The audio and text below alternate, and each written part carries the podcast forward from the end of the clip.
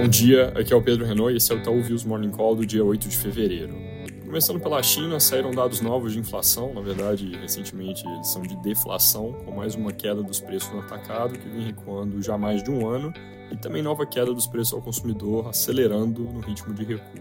O PPI, que é a ponta do atacado, acumula queda de 2,5% ano contra ano, enquanto o CPI do consumidor acelerou o recuo para menos 0,8% mais dados que, no fundo, mostram necessidade de novos estímulos pelo governo, às vésperas do feriado, onde tudo para por vários dias por lá, então, se não vier anúncio em breve, é algo que tende a ficar só para o fim do mês. Também são dados que importam diretamente para o resto do mundo pela implicação de que a China vem exportando deflação, ajudando na dinâmica de desinflação que está presente nos preços de mercadorias de forma geral, obviamente criando dificuldades para produtores domésticos que vão competir com esses preços chineses que já são tipicamente bem competitivos.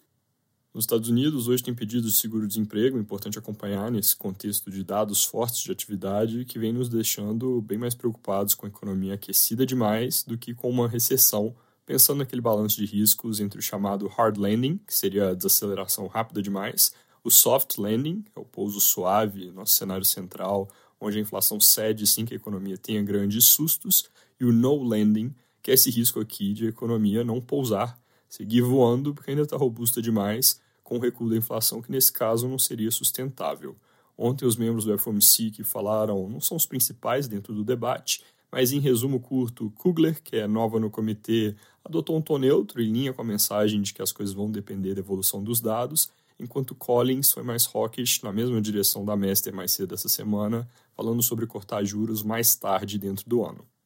Aqui no Brasil, foco no IPCA, que sai daqui a pouco e deve vir com alta de 0,32% na nossa projeção, 0,34% no consenso de mercado, mas com núcleos mais altos, o X3 em 0,48% na nossa projeção. Lembrando que o IPCA 15 já mostrou uma pressão de serviços importante na janela do meio de dezembro a meio de janeiro. É bom prestar especial atenção ao componente de serviços subjacentes que a gente projeta significativamente mais salgado que o mercado, em 0,76% no mês, contra um consenso na faixa de 0,6, que também já seria um número pressionado. Se o dado vier em linha com o que a gente projeta, mesmo com o IPCA cheio sendo baixo, a composição não deve deixar ninguém se animar muito para falar em juros mais baixos do que a precificação atual. Fora isso, o noticiário bem vazio por aqui, já entrando em clima de carnaval. Foco dos jornais hoje é a questão que eu já tinha comentado do PERSE, o programa que o governo gostaria de extinguir na MP que foi mandada no fim do ano passado, mas que, em paralelo, está sendo escrutinizado pela Receita Federal